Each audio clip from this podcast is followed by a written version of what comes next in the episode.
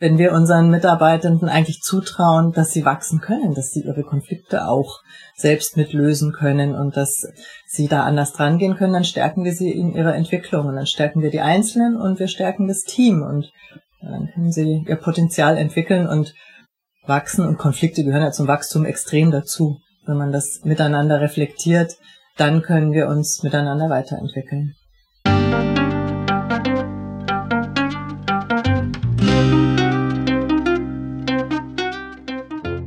Schön, dass du wieder reinhörst. Ich begrüße dich ganz herzlich bei Ich, Wir alle, dem Podcast und Weggefährten mit Impulsen für Entwicklung. Wir bei Shortcuts laden interessante Personen ein, die uns zu den Themen Selbst, Team und Werteentwicklung inspirieren. Für mehr Informationen zum Podcast und zur aktuellen Folge schau vorbei unter www.ichwiralle.com. In den Shownotes deines Podcast-Players findest du außerdem zusätzliche Infos zum Gast, den Inhalten dieser Folge und zu Shortcuts. Ich bin Martin Permatier und heute präsentiere ich euch ein Gespräch mit Ines Bruckschen und Svenja Obgenort. Sie sind die Autorin von dem Buch Frag dich in Führung, der Guide für eine transformative Führungskultur. In dem Buch geben sie eine Vielzahl von Anregungen, wie wir mit Hilfe von Fragen das Verständnis für uns selbst und andere vertiefen können. Mit Ihnen spreche ich darüber, warum ein Why eher ein Wofür sein sollte und wie wir mit Fragen Bilder einer möglichen gemeinsamen Zukunft kreieren können. Bevor das Gespräch beginnt, noch ein kurzer Hinweis zu unseren Angeboten. Auf ichwiralle.com/angebote findest du unsere aktuellen Workshops und Ausbildungen zu den Themen Selbst, Team und Werteentwicklung. Und jetzt wünsche ich dir ganz viel Inspiration und Freude beim Hören. Audio ab.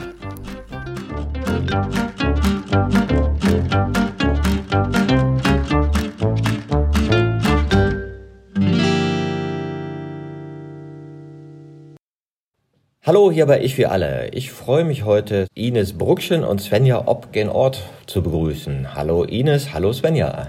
Hallo Martin. Hallo Martin. Ihr beide seid ein Autorenduo und habt Frag dich in Führung, der Guide für eine transformative Führungskultur geschrieben. Und dieses Buch beschäftigt sich mit einem großen Thema, die Fragen. Wie kam es denn zu diesem Buch? Ja, der, die Initiation sozusagen war im ersten Lockdown. Wir sind beide Coach-Ausbilderinnen. Wir geben Trainings und die fielen natürlich alle aus. Und dann haben wir uns getroffen mit unseren Trainerkolleginnen über Zoom, war ja damals auch noch ziemlich neu, und haben überlegt, was machen wir jetzt damit? Mit der freien Zeit, die entstanden ist, was können wir da Kreatives tun? Und dann haben Svenja und ich ganz schnell zueinander gefunden und haben gesagt, ah, wir hätten Lust, ein Buch zu schreiben über unser Leidenschaftsthema. In unseren Kursen sitzen ja viele, die sich zum Coach ausbilden lassen. Wir haben immer mehr Führungskräfte. Wir wollten drüber schreiben, was kann man tun, um eine fragende Haltung Führungskräften näher zu bringen? Ursprungsidee war ein E-Book von 25 Seiten. Und dann haben wir angefangen und dann kamen immer mehr Ideen dazu und es hat so Spaß gemacht und irgendwann sind wir eben bei den 280 Seiten rausgekommen, die wir jetzt in Händen halten. Oh ja, das kenne ich. Ne? Bei mir sind es auch zwei Bücher jetzt im Lockdown geworden. Ja, und die Buchprojekte haben ja auch so diese Natur unterschätzt zu werden. Ja, nicht nur habt ihr ein sehr volles Buch geschrieben, mit unglaublich vielen Praxisbeispielen, guten Fragen auch, sondern ihr habt das ja auch schön illustriert. Ja, das ist für die, finde ich auch mal was Besonderes. Und wir als Grafikagentur mögen natürlich auch schöne Bücher. Und das ist ein schönes Buch. Wie seid ihr denn auch auf die Idee gekommen, das so schön zu illustrieren? Macht das einer von euch oder ist, äh, macht ihr das in den Ausbildungen? Also Ines und ich wussten von Anfang an, dass wenn wir dieses Praxishandbuch schreiben wollen, weil wir beide auch eine Leidenschaft fürs Design haben, dass das Buch auch schön werden muss und Lust machen muss, dass du es in die Hand nimmst. Und wir arbeiten natürlich auch, weil wir Trainerinnen sind, sind wir uns auch sehr bewusst, dass die Macht des Bildes natürlich auch äh, Inhalte verankern kann. Also war uns klar, das muss was ganz außergewöhnlich Schönes werden. Und wir hatten schon Ideen für Bilder, also das ja, aber wir waren uns klar, unsere Stärken liegen ganz bestimmt nicht darin, ein Buch grafisch zu visualisieren. Und es war auch gar nicht so einfach, da einen Partner zu finden. Und ich bin super dankbar und ich glaube, du auch, Ines, dass wir da den Eduard Sommerfeld von Dube Design ähm, an Bord geholt haben, den wir begeistern konnten für unsere Idee. Also, weil es ist ja viel Arbeit. Und wir haben ihm so ein bisschen erklärt, was wir machen wollten. Und er meinte, oh, total gerne bin ich dabei.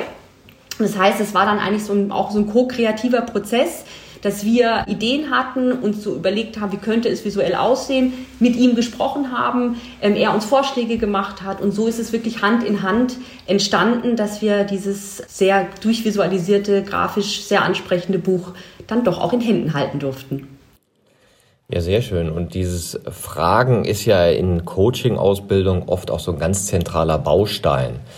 Ja, dass man halt lernt, Fragen zu stellen und dadurch seine eigene Perspektive zu erweitern. Wen bildet ihr denn so aus? Sind das viele Führungskräfte?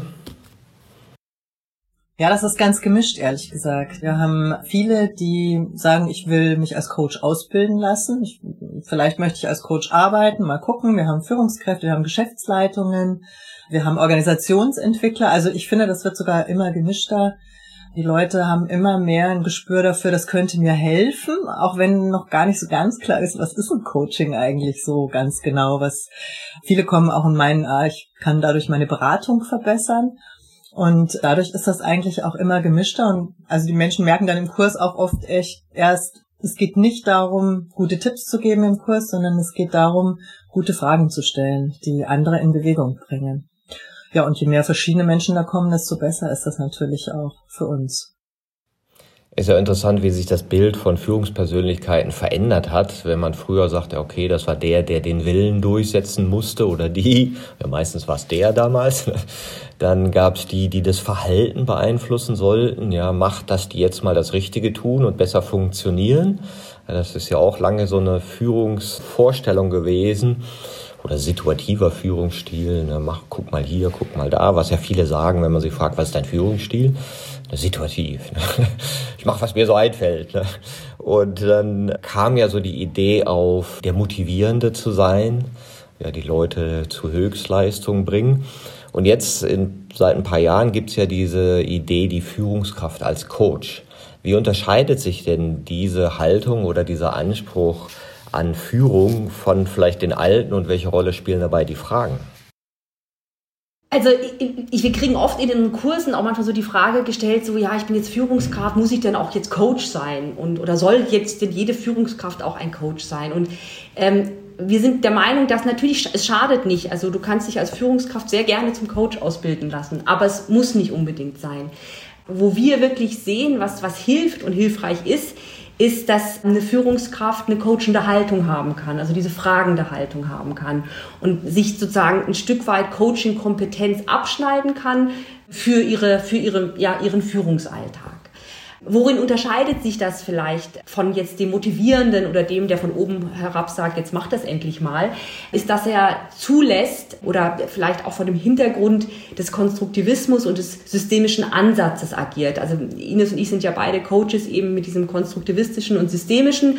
Vielleicht einfach zwei Worte dazu. Der Konstruktivismus geht davon aus, dass wir unsere eigenen Realitäten konstruieren, ja, also dass wir jeder eine eigene Perspektive auf die Welt hat, dass ich meine Sachen so sehe, du Martin vielleicht anders, Ines nochmal ganz anders und wir über den systemischen Ansatz, nämlich dass wir auch alle miteinander ja in einem System verbunden sind und über diese Fragen andere Blickwinkel auch ermöglichen. Das heißt, ich kann von dir lernen, du von mir, wir können voneinander lernen und vielleicht auch sogar ganz neue Dinge kreieren durch diese Fragen, die da kommen. Und diese Fragen der Haltung oder diese Coaching-Kompetenz, die wir Führungskräften mitgeben wollen, auch durch unser Buch, auch durch unsere Ausbildungen, ermöglicht oder eröffnet eigentlich genau diese Art, diese Methoden, die da sind. Es ist ja auch ganz interessant, weil das ja eine andere Art von Menschenbild ist. Also das sagst jetzt Konstruktivismus. Ne, ich, ich stelle mal die Sofa-Frage in den Workshops. Ne? Stellt euch alle mal ein Sofa vor. Ne? Und dann sagst du, na, wie sieht denn dein Sofa aus? Ja, schwarz, rot, blau, grün. Ne? Und die denken, ja, okay, ne? wir haben alle komplett andere Vorstellungen. Jetzt stellt euch mal vor, man nimmt Begriffe wie Freiheit, Erfolg, das gute Leben, ja, dass die Vorstellungen ganz anders sind. Und dass es ja auch ein, neu ist, sich darauf einzulassen, dass wir alle sehr subjektive Sichten auf die Welt haben. Und wahrscheinlich die Sprache, um da mehr rauszukriegen, sind dann die Fragen. Ne? Absolut, ja.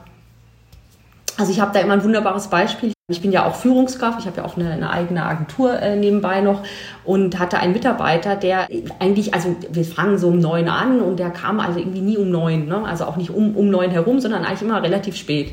Und nett wie ich bin, habe ich dann gemeint, so ja, es wäre schon schön, wenn du in Zukunft pünktlicher kommen könntest. Ich bin ja halb Engländerin, muss man Sachen dann, kann manchmal Sachen dann auch nicht ganz klar ausdrücken. Und dann meinte er, ja, ja, wunderbar, macht er.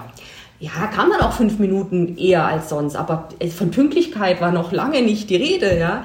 Bis ich festgestellt habe, dass seine Ansicht von pünktlich halt Pi mal Daumen eine halbe Stunde ist. Das ist für ihn pünktlich, ja. So, für mich halt nicht. Und das ist ein ganz kleines Beispiel, wo man einfach merkt, dass wir dann über das fragen. Und ich habe mich dann auch gefragt, was stört mich denn dran, dass er nicht pünktlich kommt? Ja, weil er hat seinen Job gut gemacht. Also daran lag es jetzt nicht, dass er seinen Job nicht gut gemacht hat. Ich habe mich selber dann auch gefragt, was, ne, was steckt denn eigentlich dahinter? Und über das Gespräch kamen wir dann drauf, dass ich da irgendwie so ein bisschen in meinem Respekt nicht ganz beachtet werde, dass ich ja Arbeitszeiten habe und schon schön fände, wenn die eingehalten werden würde und er sich vielleicht auch als Mitarbeiter nicht ganz respektiert gefühlt hat, weil er konnte auch um halb zehn die Arbeit gut machen, musste um neun nicht da sein. Und dann haben wir uns da auch drüber ausgesprochen und haben eine wunderbare Lösung miteinander gefunden. Aber eben über Fragen, über was dahinter steht, was seine Wahrnehmung ist, was meine Wahrnehmung ist und vielleicht auch, ja, die Punkte, die, die da so im Raum standen. Jetzt würde man wahrscheinlich in einer anderen Denke sagen, äh, viel zu kompliziert, da musst du es noch reden, kannst du eine Ansage machen. Komm um neun, ansonsten musst du gar nicht mehr kommen. Ne? Was spricht dagegen? Dagegen spricht, dass du vielleicht einen Mitarbeiter verprellst, ne? der eigentlich gute Leistungen macht. Ja? Also klar, das sind, äh, so, sind so kleine, das sind wie gesagt so ganz banale kleine Beispiele, die aber dazu geholfen haben, dass wir uns auch ausgetauscht haben über unsere Arbeitsarten. Also wir sind über dieses Gespräch auch natürlich nicht nur über die Pünktlichkeit gekommen, sondern über auch vielleicht, wie wir miteinander arbeiten. Und uns ist übereinander viel klar geworden. Ich habe mehr über ihn gelernt, er über mich. Ich wollte auch noch sagen, dass es, man kommt davon weg eigentlich über diese Fragen, von dem, wer hat eigentlich Recht hier. Also welche, welche Sicht von Pünktlichkeit ist jetzt hier die richtige? Weil das, wenn, wenn man eine Ansage macht und sagt, hier um neun ist Start und du hast dann da zu sein, sonst gibt's Ärger, dann fordert man den Trotz auch noch so raus und jeder kämpft eigentlich für seine Haltung, statt dass man herausfindet, was ist eigentlich unser gemeinsames Ziel. Das hat mit der Pünktlichkeit vielleicht weniger zu tun als mit vielen anderen Dingen und wenn uns die bewusst sind, dann können wir darüber nachdenken, wo liegt denn da die Lösung, die für uns beide zufriedenstellend ist. Ja, und jetzt gibt's ja so die Situation, die ich auch so oft aus den Fragen kenne, dass viele Führungspersönlichkeiten sagen, ja, meine Rolle ist doch Konflikte zu entschärfen.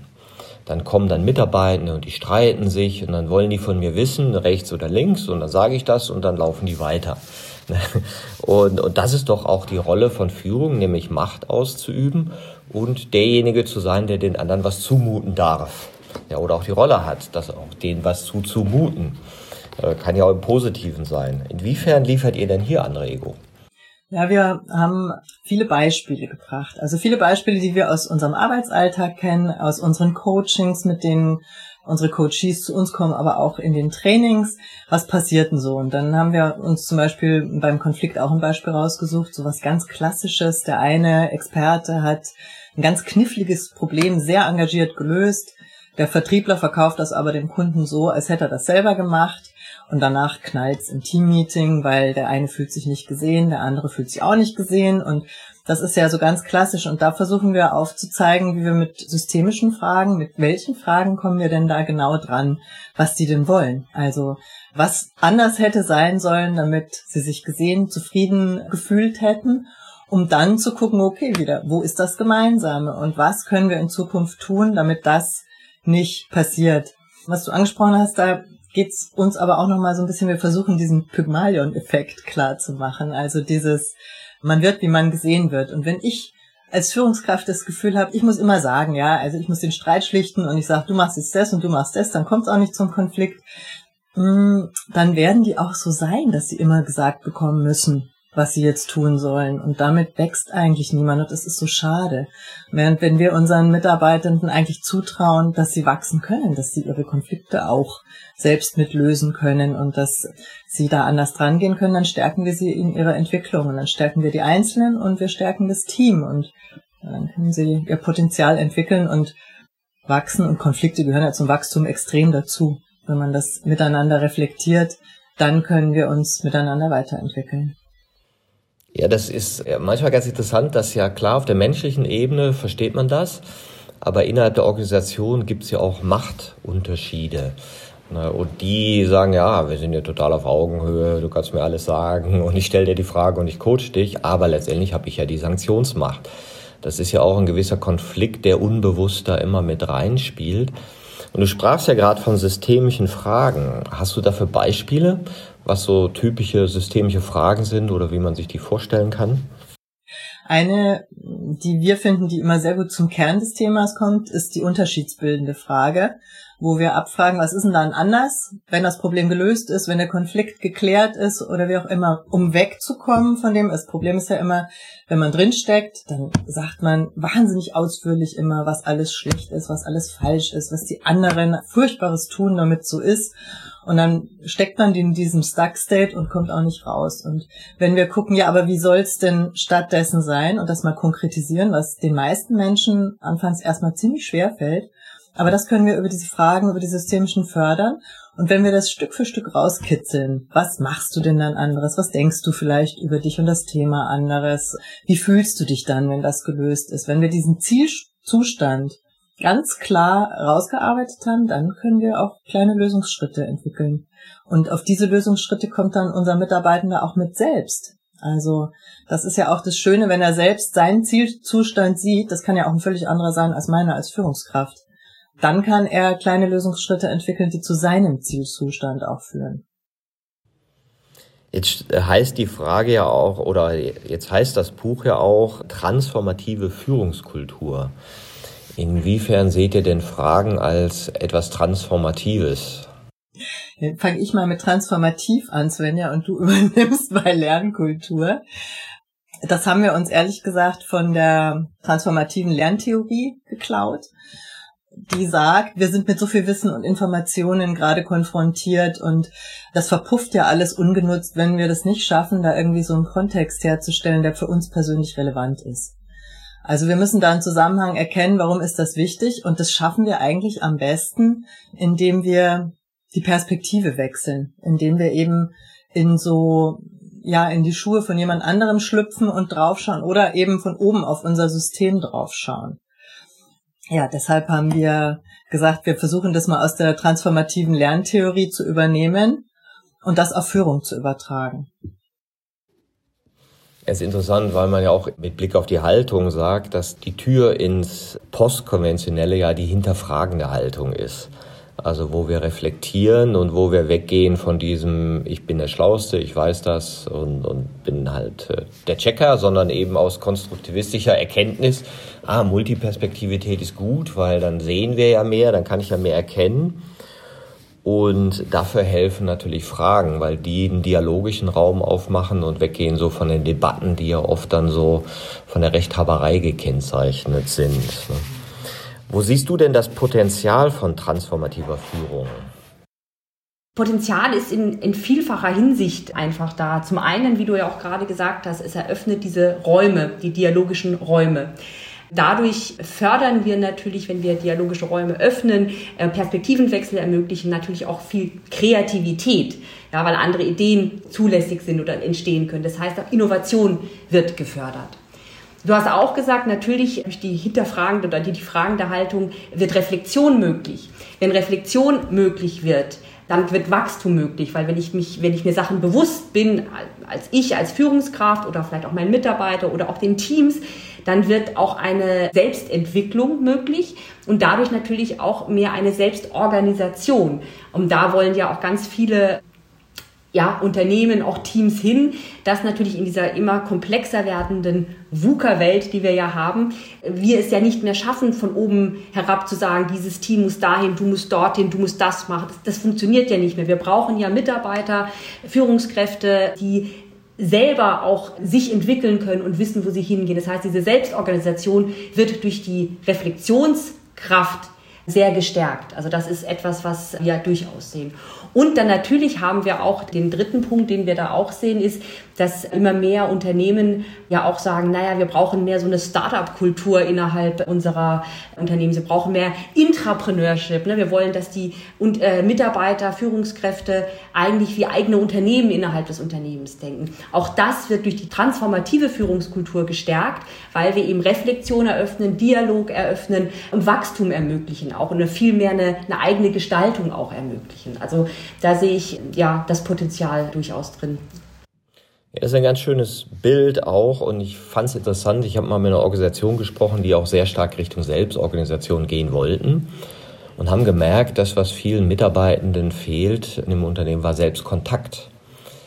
Und das fand ich auch nochmal interessant, dass worauf nimmst du eigentlich Bezug, auf welche Art von Selbst? Neulich mal einer zu mir gesagt, ja, der Selbst ist nichts, was du hast, sondern etwas, was du bildest im Laufe der Zeit. Also du kommst dich auf die Welt und hast ein Selbst im, im Sinne eines reflektorischen Zentrums oder eines Beobachters oder Zeugen, wie immer man das nennt, sondern dieses, diese Bewusstheit von etwas in dir, was die eigenen Gedanken und Gefühle sehen kann und, und da weniger mit identifiziert ist, sondern die so als Phänomene sieht, die halt so auftauchen und du hast die Phänomene und ich habe die Phänomene, hey, lass uns mal gucken, mal am Tisch legen, was wir damit so anfangen können, ja. Das ist ja eine Fähigkeit, die uns nicht angeboren ist, sondern die sozusagen eine Kulturtechnik ist, die aber auch mit einem gewissen Identitätsverlust einhergeht. Das heißt, sagte mal einer zu mir, naja, wenn eine Führungspersönlichkeit zum Coach muss, dann kann der ja seinen Job nicht. Ja. der muss sich ja helfen lassen.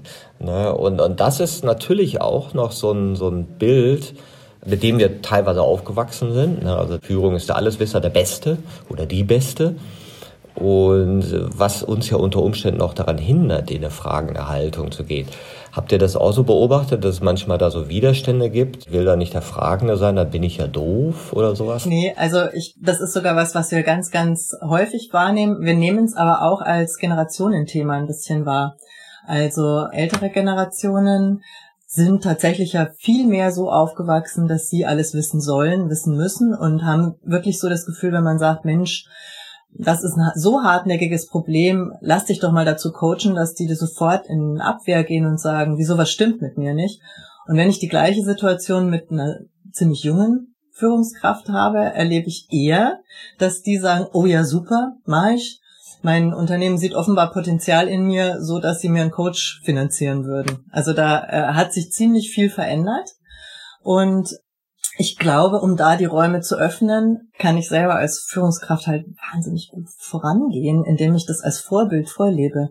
Also mich selbst öffne, mich selbst immer wieder reflektiere, mein Team daran teilhaben lasse, auch an meiner Reflexion, wo ich meine Themen und Entwicklungsfelder sehe und mich wirklich auf Augenhöhe bewege. Also indem ich über mich mehr erzähle und indem ich das in der Zusammenarbeit zeige und entsprechend offen dann auch meine Fragen stelle. Wenn ich mich öffne, dann zeige ich auch ein Interesse an den anderen. Und es ist natürlich eine Übungssache. Ne? Also wenn jemand bisher das nie nie gefragt wurde oder damit aufgewachsen ist, du musst es selber wissen, sonst bist du kein guter Chef, dann kann ich nicht auf den Knopf drücken und sagen, ab morgen bist du anders, sondern ich muss das ganz sanft und, und wirklich in kleinen Schritten anfangen einzubauen in meine, in meinen Arbeitsalltag, so dass es auch zu mir passt und sich stimmig anfühlt.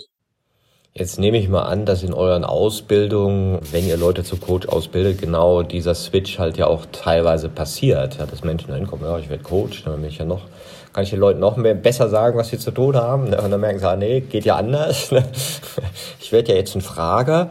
Was sind denn da so, so Schlüsselmomente oder habt ihr da vielleicht so Beispiele, wo du gemerkt hast, ah, vorher war jemand so und dann, ah, jetzt geht's so?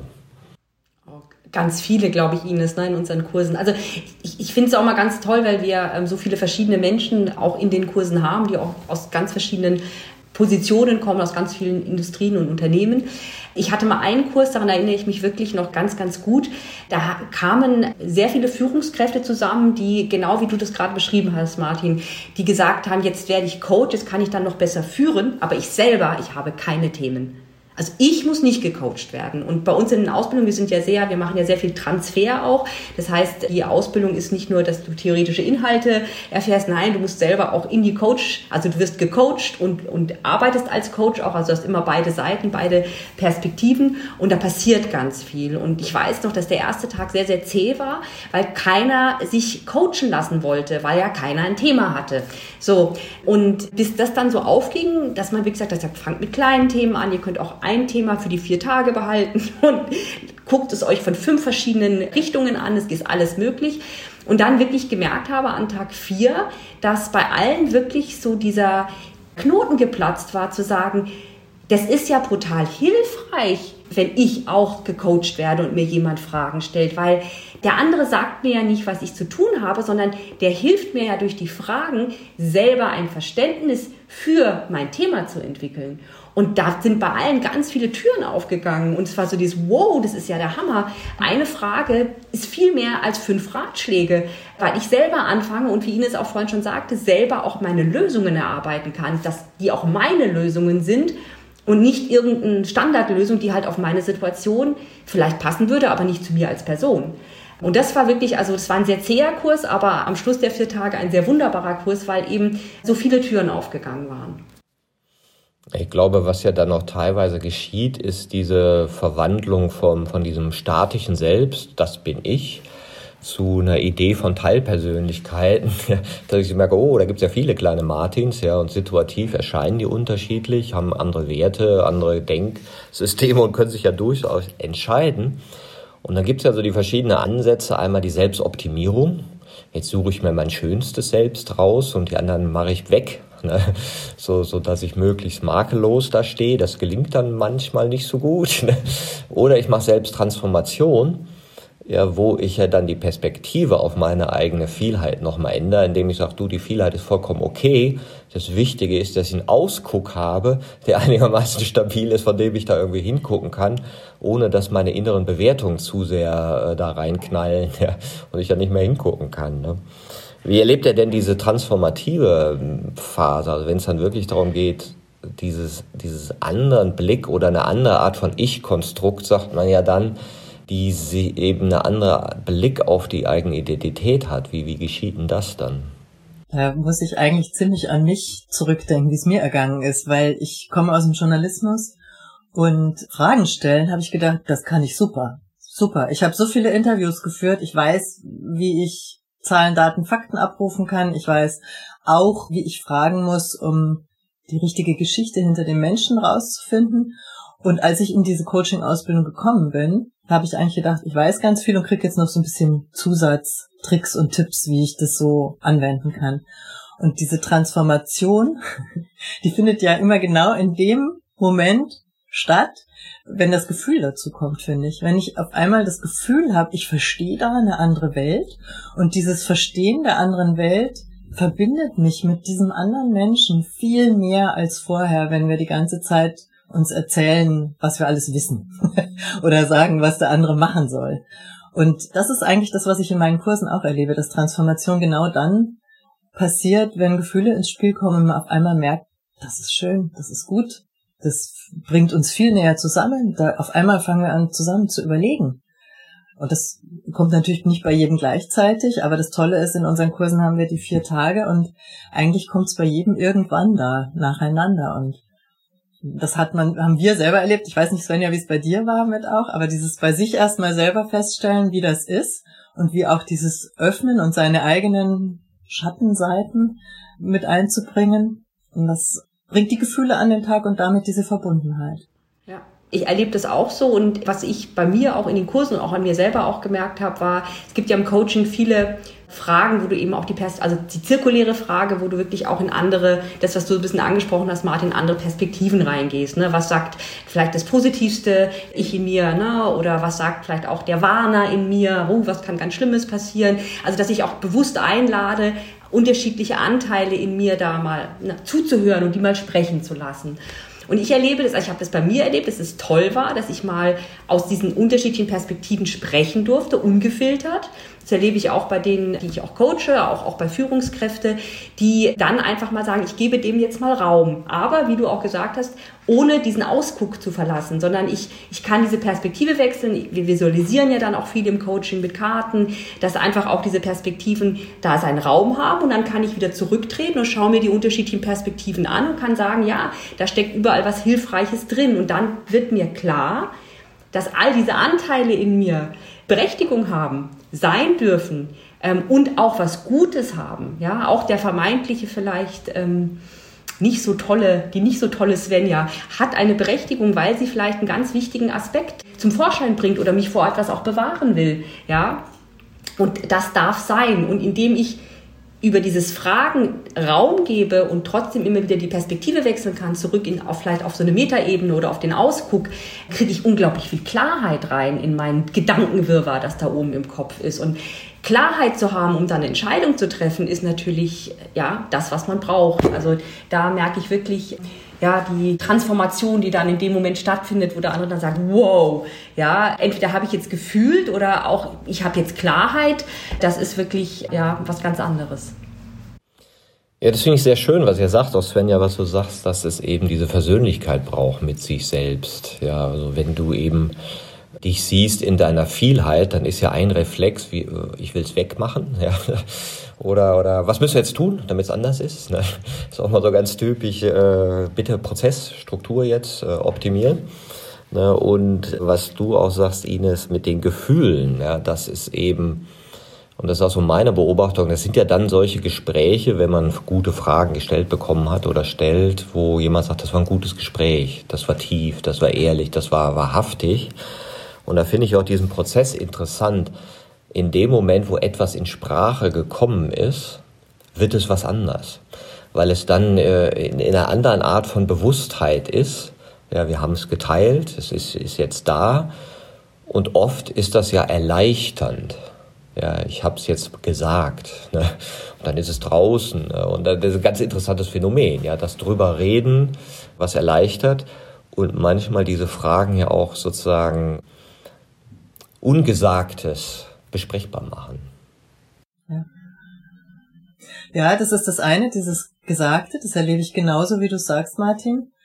Aber auch gleichzeitig das Visualisieren. Also, das mal, wir Gedanken kreisen ja gerne in unserem Kopf.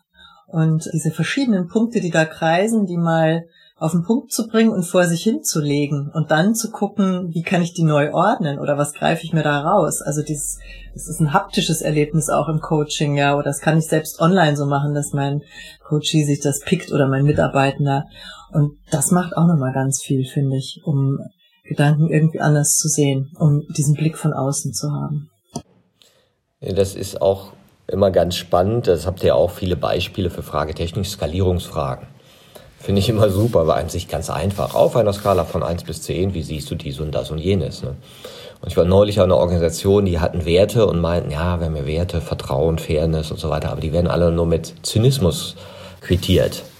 Ja, weil die Leute sagen, nö, machen wir nicht. Vor drei Jahren war dies und deswegen gilt hier kein Vertrauen. Ne? Da könnte ja jeder kommen. und dann habe ich dann auch gesagt, ja, okay, auf einer Skala von eins bis zehn, wie viel Vertrauen erfahrt er denn hier?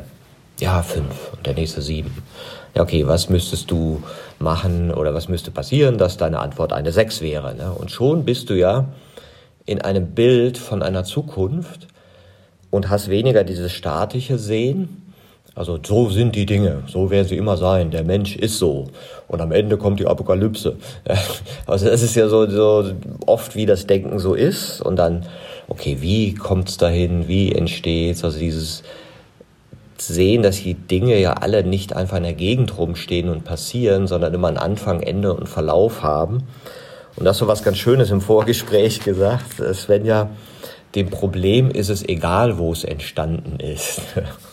Absolut, ja. Das ist ja so diese, diese Denke, die wir manchmal haben, dass wir unbedingt wissen müssen, wo die Ursächlichkeit des Problems herkommt. Und wir wissen ja oft auch, dass ein Problem multikausal ist, ja, äh, wenn nicht sogar systemische Einflüsse auch hat. Von daher ist es wirklich egal, äh, wo das Problem entstanden ist.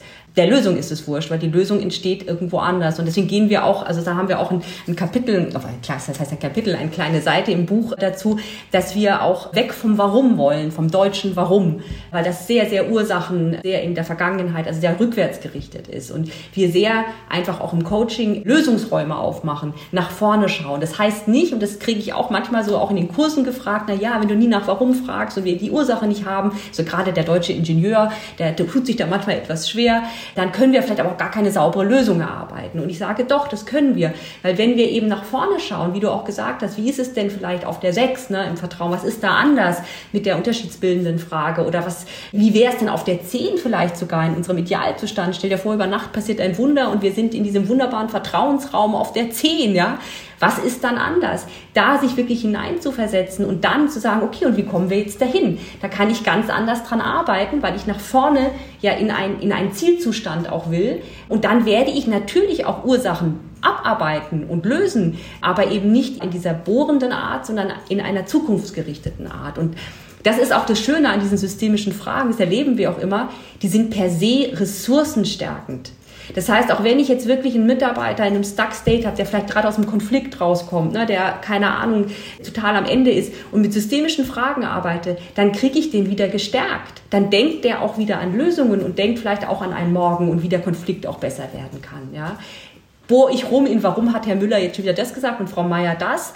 dann komme ich noch mehr in diesen Stuck-State, in die Apokalypse und werde bestimmt keine Lösung finden, die mich glücklich macht. Ja. Ich le lese gerade Harald Welzer Nachruf auf sich selbst. Ja, das ist ganz, ganz schön, ne? wo er auch sagt, ja, okay, wer will ich denn gewesen sein in zehn Jahren? Also wenn ich jetzt aufschreiben würde, wie ich denn in zehn Jahren bin und dann mir überlegen kann, wie komme ich da wohl hin? Ja, und das finde ich auch eine sehr schöne Frage. Er nennt das ja Futur 2. Ja, und dann ist ja auch so eine typische Technik in Unternehmen. Ja, wenn wir uns jetzt in einem Jahr wieder treffen würden, wie soll's denn dann sein? Und das ist ja auch interessant, dass die Bilder, die dann kommen, ja auch oft emotional aufgeladen sind. Das sind ja Stimmungsbilder. Ja, das sind ja Atmosphären. Ja, das ist ja nicht so das Excel-Sheet, wir werden sieben Prozent Wachstum gemacht haben und die Marge wird gesteigert sein. Und so. Das stellt sich komischerweise ja keiner vor. Ja. Selbst aus dem Controlling würden wahrscheinlich diese Vorstellung nicht haben, sondern sie haben emotionale Bilder, oder wir haben emotionale Bilder, wer, wer wir dann sind und wie sich's anfühlt, ich zu sein. Und das ist ja auch ganz interessant, wie Fragen einen in diesen Potenzialraum einer anderen Art der Selbsterfahrung führen können.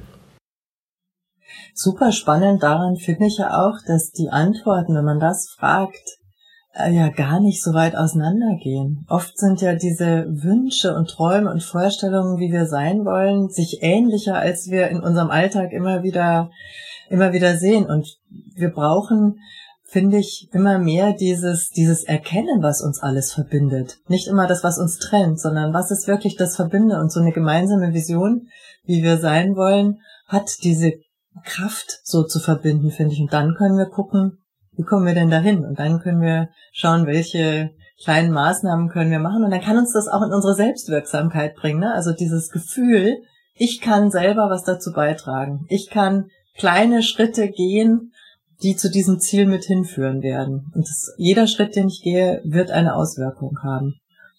Und wenn wir das alle glauben, kommen wir da auch eher hin. Jetzt gibt's ja in den Organisationen immer die sogenannte Esoterik-Schranke. Ja. Also man, man sagt ja in der rationalistisch-funktionalen Haltung wird das, was nach innen verweist, vermieden. Ja, weil wir so sagen, ah nee, mit der Innenwelt, oh nee, da gibt's was Unbewusstes und so, da wollen wir nicht hingucken. Wir sind sachlich und halten uns an die Fakten, denn am Ende zählt doch, was auf dem Papier steht. Ne? Und da so nach innen zu schauen und dann im Kreis zu sitzen und sich irgendwas vorstellen, das ist doch Esoterik. Braucht doch kein Mensch. Ja, das ist durchaus eine Haltung, der ich nicht selten begegne. Was sagt er dazu? Für mich hat sich so in meiner Praxis gezeigt, dass da oft auch einfach eine Angst natürlich dahinter steckt. Ne? Also ganz klar, dieses, ich weiß ja nicht, wenn ich jetzt nach innen schaue, und das ist ja vielleicht unbewusst, und oh Gott, was kommt denn da raus? Da einfach auch mal mit den Menschen in den Kontakt auch zu gehen, eben über systemische Fragen. Das mache ich dann sehr, sehr gerne, auch bei einem Briefing über systemische Fragen, eben gerade zu sagen, was könnte denn anders sein, was könnte denn passieren, wo stehen wir denn gerade mit einer Skalierungsfrage auch. Also da gar nicht unbedingt auf jetzt Esoterik innen, außen einzugehen, sondern mit systemischen Fragen einfach zu arbeiten, zu sagen, wo wollen wir denn hin? Und wir wissen ja, dass der Mensch ja nur zum Teil sachlich ist, ja. Und dass ein, eine Unternehmensumgebung dann natürlich auch nur zum Teil auch sachlich sein kann oder rein sachlich. Also es ist ja gar nicht trennbar, weil wir Menschen einfach emotionale Wesen sind. Und du hast vorhin auch so schön gesagt, wir denken dann in Bildern. Ja, weil unser, unser, unser Teil unseres Gehirnes, wo wir in Bildern denken, ja ja viel, viel älter auch ist als dieses neue Teil vom Gehirn, der rational denkt. Ne? Der ist ja viel, viel später erst in unserer Evolution dazugekommen.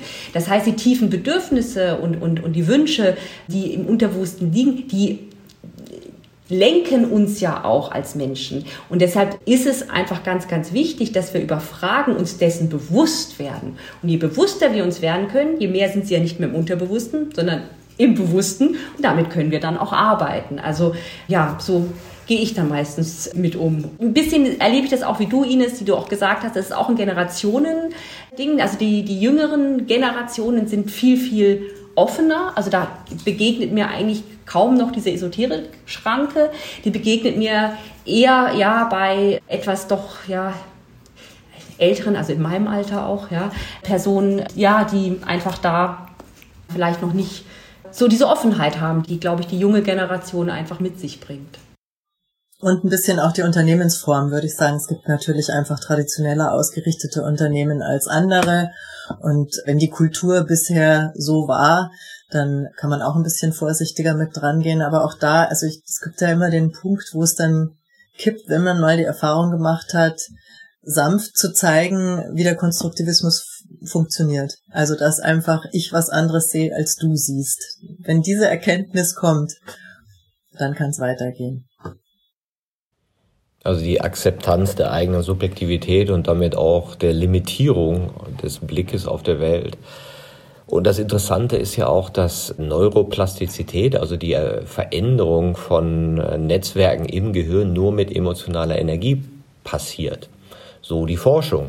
Ja, deswegen gehört ja wahrscheinlich auch diese emotionale Spannung, also zwischen zwei Logiken zu sein, also mache ich dies, mache ich das und ah, ich weiß nicht so genau, wahrscheinlich auch zu den Wachstumsschmerzen, ja, hin zu einem mehr reflektierenden Selbst, ja, was ich ja noch erschaffen muss, was ja nicht einfach so da ist und mir nicht so direkt mal zur Verfügung steht, sondern was wahrscheinlich auch so eine Trainingssache ist. Ist dieses Frag dich in Führung auch eine Trainingssache? Ganz eindeutig. Wir haben, wir haben wirklich das ganze letzte Kapitel widmet sich dem Aspekt, wie man das trainieren kann. Also es ist ganz klar, man muss es üben. Das ist so ein bisschen wie eine neue Sprache lernen. Ne? Also diese Fragen, wir haben das auf neun Fragen runtergedampft, wobei man da sagen muss, das sind, haben nicht wir allein gemacht, sondern diese neuen Fragetypen haben wir übernommen von unserem Ausbildungsinstitut Kompetenz on Top, die das so schon seit Jahren lernen. Und das ist so ein bisschen das Alphabet. Und es ist wie bei einer neuen Sprache. Ich bin am Anfang, wenn ich so meine ersten Übungsversuche mache, bin ich froh, wenn ich nach dem Weg fragen kann und auch verstehe, wie die Antwort ist. Und je mehr ich das einfach in meinem Alltag übe, desto besser kann ich irgendwann auch eine richtig gute Geschichte damit erzählen. Und deshalb versuchen wir auch so Mini-Steps irgendwie zu zeigen, wie man das machen kann. Also wie ich einmal jeden Tag ein bisschen an meiner Haltung arbeiten kann, was ich aber auch für Voraussetzungen in meinem Team schaffen kann, damit die offener werden, sich Fragen stellen zu lassen auch. Und also bis hin zu so ganz simplen Sachen, dass ich mir jeden Tag eine systemische Frage vornehme und sage, ich gucke jetzt mal, wo ich die heute unterbringe und abends schaue ich mir an, wie hat's gewirkt? Was ist passiert? Was ist gut gelaufen? Was ist nicht so gut gelaufen? Was würde ich beim nächsten Mal anders machen? Um auch wirklich in diese Selbstreflexion zu kommen und nach einer Zeit auch zu sehen, wie man sich da selber weiterentwickelt hat und wie man das auch sprachlich anpasst. Ja, am Anfang klingt es vielleicht auch ein bisschen hölzern, weil es nicht so der Sprachgebrauch wäre, der zu einem persönlich passt. Aber wenn ich damit geübter bin, dann passe ich die Fragen genau so an, dass sie zu meiner Sprache auch passen und dann flutschen sie irgendwann in einer ganz großen Selbstverständlichkeit automatisch raus, wenn sie passen.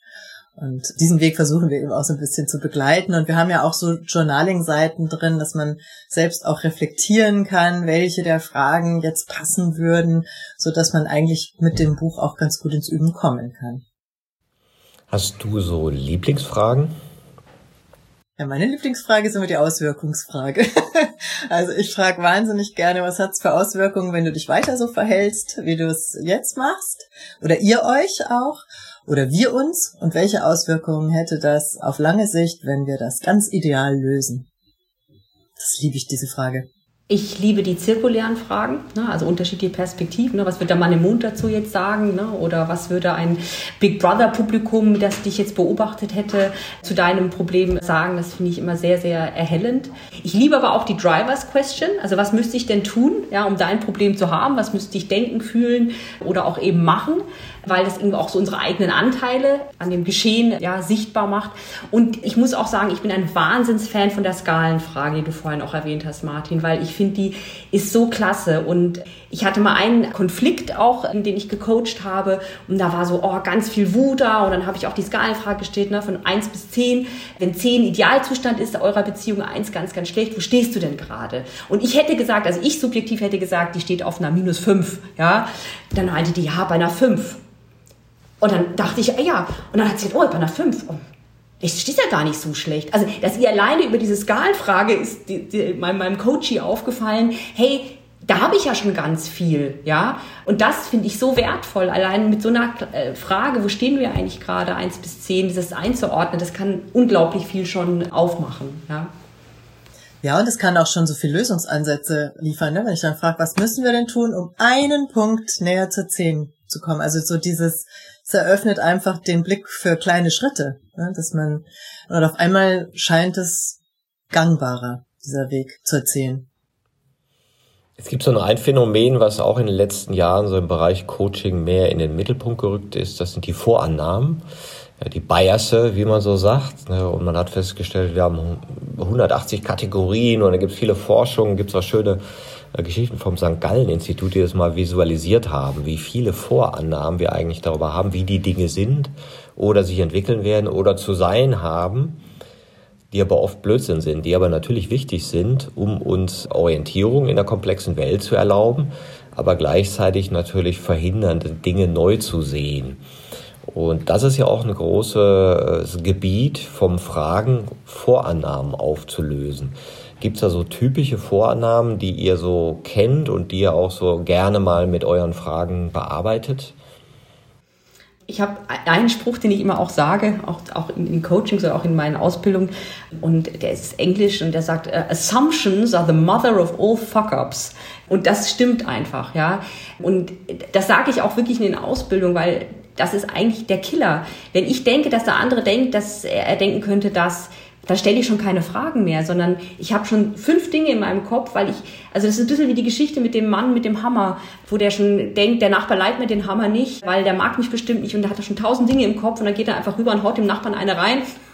Du willst mir den Hammer eh nicht geben. Also es ist eine wunderbare Geschichte über eben genau diese Vorannahmen. Und da muss ich einfach sagen, konsequent in der fragenden Haltung zu bleiben. Und das ist auch das, was für mich eines auch der, der schwersten Dinge war, auch auf meinem Weg hin zum Coach, dass ich, bevor ich in ein Coaching gehe, meinen Svenja-Erfahrungsmantel, Sicht auf die Dinge vorne vor der Tür abhängen muss.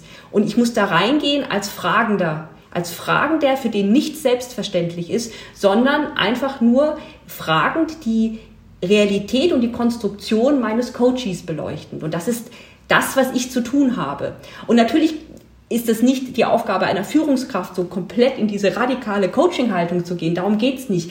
Aber es geht darum, eben ein Stück weit diese Fragenhaltung anzunehmen und ein Stück weit auch zu reflektieren, dass man eben so diesen Bias-Mantel einfach hat. Egal wie reflektiert und aufgeklärt und gleichberechtigt und divers man sich, für, für, für man sich hält, wirklich in das Gespräch zu gehen und mit Fragen Räume zu eröffnen. Und das ist so das auch, glaube ich, was wir rüberbringen wollen als, als, wichtiges, als wichtiges Mittel, als wichtige Fähigkeit. Gibt's ja auch eine systemische Frage dazu, ne, zu den Annahmen, den Reality-Check, also den man einfach auch sehr oft einsetzen kann und der oft sehr hilfreich, finde ich, ist wirklich zu fragen, ist das so, wenn wir merken, dass im Gespräch so eine Annahme wieder mal auftaucht, die wir alle ganz gerne mal Schaff anbringen. Ich nie. Ja, und ja, damit kann man es auch super beleuchten. Mhm. Jetzt kenne ich noch den alten Ausspruch, wer fragt, der führt. Hm. Du lachst, Ines. Ja, ich lache, weil das ist ja, äh, habe ich als Journalistin auch gelernt, ganz klar. Und naja, klar kann man damit auch so führen, aber das ist ja eigentlich nicht ganz unser Ansatz auch. Es geht uns ja nicht drum, über die systemischen Fragen irgendwie Gespräche zu führen oder Projekte zu führen damit, sondern es geht uns damit darum, Räume zu öffnen. Räume für neues Denken, Räume für neues Verstehen und ja zum Handeln anzuregen. Ja? Und damit gebe ich eigentlich die Führung für den Gesprächsmoment ein bisschen auf. Also ich bin zwar, wenn ich mit systemischen Fragen antworte, ein bisschen verantwortlich für den Prozess, wie das jetzt hier so läuft, aber es läuft schon auch so, dass ich loslassen muss. Wenn ich so eine Frage stelle an einen Menschen, dann muss ich auch wirklich interessiert dran sein an der Antwort. Also dann geht's nicht, dass ich sage, ah, da wird jetzt wahrscheinlich das antworten, sondern ich muss die Frage abschicken und dann ganz offen für die, für die Antwort sein und weiter fragen, damit wir beide nachher verstehen, also gerade in der Führungs, in dem Führungskontext, damit wir beide verstehen, wie ist die Sicht da drauf und was können wir also tun, um hier weiterzukommen, äh, unserem Ziel näher zu kommen oder vielleicht eben in dem Schritt vorher, was ist denn eigentlich nochmal unser Ziel? Das muss ja auch oft nochmal abgesteckt werden. Also ich würde da die Führung, den Führungsaspekt Führen über Fragen eher loslassen und sagen, ich will wissen. Das ist ja auch eine neue Haltung, also das Absichtslose, ne, das sich auf das Nichtwissen einlassen. Und interessanterweise steht das ja ziemlich zum Widerspruch, wie wir eigentlich so programmiert erzogen sind und wie wir das Konstrukt Welt auch vermittelt bekommen haben. Das ist planbar, die Wissenschaft kriegt das alles raus. Wir müssen nur die richtigen Erfindungen machen, dann wird das alles super. Ja, und, und jetzt merken wir so, ah nee, vielleicht doch nicht. Ne? Und aber diese lineare Fortschreibung von etwas in die Zukunft und das ist unsere Antwort. Das macht die Politik ja auch. In den nächsten vier Jahren werden wir dies und jenes tun. Und wenn ihr ehrlich werden müsst, sagen, wir haben keine Ahnung. Ja, drei Mutationen weiter sieht die Sache ganz anders aus, ja, oder auch nicht. Ne? Aber das sich auf Nichtwissen einlassen ist ja kulturell sozusagen für eine Führungspersönlichkeit keine Option. Also ich weiß nicht, ob es keine Option ist. Also ich glaube, dass ich bei sehr beeindruckenden Führungspersönlichkeiten, die ich auch erleben durfte, mich am meisten eigentlich beeindruckt habe, dass das Nichtwissen angenommen wurde. Aber die, die Führungspersönlichkeit mir signalisiert hat, dass auch wenn wir nicht wissen, die Lösung nicht wissen, wir zumindest wissen, dass wir kompetent genug sind, uns auf den Weg zu machen. Und ich glaube, das ist das, was wir mit der fragenden Haltung auch den Führungskräften heute auf den Weg geben wollen, weil die fühlen sich ja, weil man ihnen das Gefühl gibt, sie müssen wissen, wo es lang geht und sie müssen lösen, oft so unter Druck gesetzt, dass, und das ist auch das, was wir ja in, in, Studien auch sehen, gar keine Lust haben, Führungspersönlichkeit zu werden. Also gerade im mittleren Segment sehen wir das ja, wo das Angebot kommt, du könntest jetzt hier ins mittlere Management aufsteigen und der, die Person sagt, ja, habe ich überhaupt gar kein Interesse dran, ne? weil ich habe Druck von oben, Druck von unten, ich muss wissen, wo es lang geht, ich muss alle Probleme lösen, wozu eigentlich, ja? Wenn wir ihnen aber die Angst nehmen zu sagen, nein, also das ist wirklich, also gerade im mittleren Management ist so viel Potenzial für Transformation da, wenn wir mit einer fragenden Haltung daran gehen, weil ich dann dadurch auch mein Team mit reinnehme und, und sage, ich hab, wir haben keine Ahnung, wie wir das jetzt hier lösen werden, aber eins weiß ich, gemeinsam schaffen wir das. Wenn wir miteinander arbeiten, wenn wir in den Austausch gehen, wenn wir Dialoge, Dialog ermöglichen, wenn wir eine fragende Haltung eben alle an den Tag legen. Und darum geht es. Also es geht um äh, wirklich äh, das möglich zu machen, was möglich ist und nicht um eben vielleicht vorauszugaukeln, dass ich als Führungskraft alles weiß, weil das nimmt mir auch keiner mehr ab. Damit mache ich mich auch unglaubwürdig. Ja, ich bin viel glaubwürdiger, indem ich sage, ich bin nicht der Experte, ich weiß nicht am meisten. Ich bin aber vielleicht der, der eine Methodenkompetenz hat, um diesen Laden zusammenzuhalten, damit wir in eine Richtung nach vorne äh, gehen können. Ja. Es ist so interessant, dass du sagst, dieses gemeinsam schaffen wir das, ne? Und was dieses das ist, ist vielleicht manchmal nicht so klar. Und da hast du ja, Sven, ja auch ganz schön gesagt. Deswegen stellt ihr auch die Fragen nach dem Wofür. Ja, ist die Mission, die Vision klar? Okay, ist das irgendwie nur so ein Alibi-Ding? Oder ist das, wie Ines sagt, etwas, womit die Herzen sich verbinden und sagen, hey, das, was wir da schaffen, dafür möchte ich meine Lebenszeit einsetzen. Ja, das ist mir wichtig. Das habe ich ein gutes Gefühl zu, da stimmen meine Werte überein und das, das ist eine gute Sache.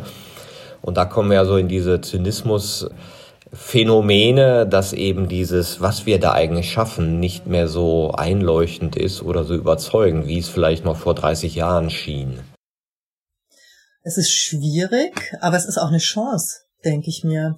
Also in dem Moment, wo das alles nicht mehr so klar vorgegeben ist, wo die Ziele nicht klar von oben vorgegeben werden, habe ich natürlich auch die Chance, mich selber mehr einzubringen. Also wenn die Führungskraft nicht mehr alles wiss wissen kann und vorgeben muss, dann muss sie um weiterzukommen, mehr das Wissen und Engagement ihrer Leute abholen und vielleicht auch mehr herausfinden, ja, wofür interessieren die sich denn eigentlich, wofür brennen die, wovon träumen die? Und dann kann ich über die fragende Grundhaltung vielleicht auch herausfinden, in welchen Projekten hätten die so richtig Lust, sich zu engagieren? Wo würden die gern mitmachen? Wo würden die gern was anschieben? Und ich könnte einfach mehr so diese Lust entfachen, dass die sich einbringen. Und ich glaube, also es ist, glaube ich, unsere Grundhaltung von uns beiden, dass der Mensch ursprünglich sich schon gern einbringen möchte. Also es ist ein, ein Urbedürfnis, sich zu zeigen und Dinge zu machen, auf die man Lust hat. Und dass viele das ja nur eher eingestellt haben, weil sie das Gefühl hatten, das ist nicht erwünscht oder ist hier nicht möglich. Und über das Fragen und Kennenlernen schaffen wir vielleicht auch wieder diese Räume zu gucken, dass jeder sich an einem anderen Punkt mit einbringt. Und der eine mag bei sozialen Projekten vielleicht mehr mitmachen, der andere bei kreativen und der dritte bei Netzwerk- und Beziehungsprojekten. Und schon kann die eigene Arbeit aufgewertet werden. Das ist ein schönes Bild, weil das Spannende ist ja, wenn wir alle aus dem Un mit dem Unwissen das akzeptieren, dass das Unwissen da ist. Du bist unwissend, ich bin unwissend. Wo kommen denn eigentlich dann die Antworten her? In welchem Raum entstehen die? Was würdet ihr sagen? Die entstehen, sage ich mal, in dem Raum dazwischen, den wir auch erschaffen. Ja, also zwischen mir und dir und auch der dritten Person. Ja, also das ist ja, das ist etwas, was wir gemeinsam auch erschaffen können, indem wir fragen. Und natürlich gibt es, es gibt ja einen Erfahrungsschatz, den wir haben. Es gibt Erfahrungswerte. Es gibt natürlich auch Dinge, die wir aus der Beobachtung festgestellt haben. Also es ist ja jetzt nicht so, dass wir vielleicht sogar gar nichts wissen. Also wir können ja durchaus auf was zurückgreifen. Nur wir haben vielleicht nicht immer sofort die Lösung parat, sondern die Lösung müssen wir entwickeln. Und wir sehen es ja heutzutage, weil die Veränderungszyklen viel schneller sind, weil natürlich wir auch in der globalen Wirtschaft ähm, alle miteinander zusammenhängen, viel mehr als früher, dass wir, wenn wir heute eine Lösung schaffen, die vielleicht morgen schon wieder passé ist. Ja? Das heißt, ich, wenn ich auch Dinge schaffe, muss ich immer davon ausgehen, dass das gerade eine Momentaufnahme ist. Es ist jetzt für den Moment gut. Das heißt nicht, dass ich sie morgen nicht wieder hinterfragen muss und umschmeißen muss unter Umständen. Und das auch einer Führungskraft auch mitzugeben, dass wir permanent eigentlich in einer fragenden Haltung sind und eigentlich eben eins ja nur sicher ist, nämlich die ständige Veränderung, aber dass das auch okay ist. Ja, dass es in Ordnung ist, weil ich eben nicht für fünf Schritte voraus schon eine Lösung haben muss, sondern dass wir die gemeinsam entwickeln werden, wenn wir soweit sind. Ja. Und das ist natürlich auch, muss man Unsicherheit auch aushalten können. Das ist natürlich auch, gehört natürlich auch dazu. Aber das Leben ist, wie es Leben ist. Wie eine Pralinenschachtel, wenn ja. halt nie was drin ist. Forest. ja, manchmal ist da Corona drin ne? und dann schreibt man schöne Bücher. genau. Ja. ja, wunderbar. Welche Wirkung wollt ihr denn mit eurem Buch bei den Leserinnen erzielen? Mit welchem Gefühl sollen die das Buch zuklappen? die sollen Lust auf Führung bekommen. das, was Sven ja vorhin schon gesagt hat, ne? dass, das, dass, das, dass wir das feststellen, dass das immer weniger Menschen machen wollen, das finden wir so wahnsinnig schade. Und am liebsten hätten wir das, dass sie das Buch zuschlagen und sagen, Ach, ich habe total Lust darauf bekommen. Ich habe jetzt ganz viele Tools an der Hand, so dass ich sagen kann, der Druck ist nicht mehr so groß. Ich weiß jetzt, wie ich mich entlasten kann, indem ich andere Menschen mit einbeziehe stärker und ich habe auch richtig Lust auf also Leute kennenzulernen, näher kennenzulernen von meinen Mitarbeitenden, die völlig anders ticken, die machen mir gar keine Angst mehr. Ich weiß ja jetzt, wie ich mit denen umgehen kann. Das würden wir gerne. Die Lust aufs Gestalten von Zukunft mit Menschen. Das kann ich nur unterschreiben, Ines. So sehe ich das auch, ja. Die Lust auf das Gestalten und vielleicht auch die Lust, sich selber auch ein Stück weit näher kennenzulernen, ja.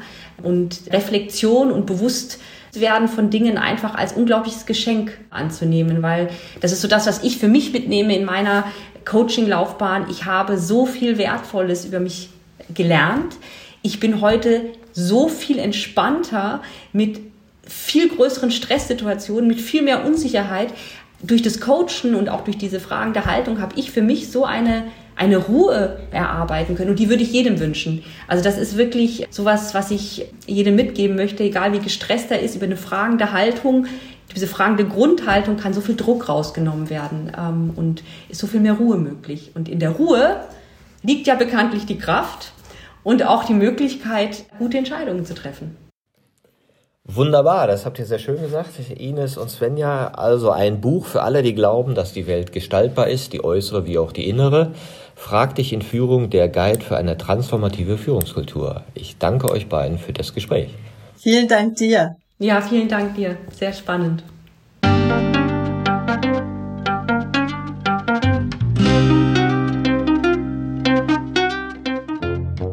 Das war eine Folge von Ich, wir alle dem Podcast und Weggefährten mit Impulsen für Entwicklung. Wir bei Shortcuts begleiten und unterstützen Unternehmen bei der Entwicklung von zukunftsfähiger Führung, Kommunikation, Unternehmenskultur und Design. Mehr Infos zu unseren Angeboten, dem Podcast, der aktuellen Folge und zu unserem Buch Ich, wir alle, 24 Transformationsgestalterinnen geben wegweisende Impulse für die Zukunft, findest du unter www.ichwiralle.com. Wir freuen uns über dein Feedback zur Folge und deine Bewertung des Podcasts bei iTunes. Bitte stell uns gerne Fragen zum Podcast und nach Vorschläge für Themen und Interviewpartnerinnen, die dich interessieren würden. Und zu guter Letzt, schau gerne bei uns in Berlin-Kreuzberg vorbei. Wir lieben Besuch.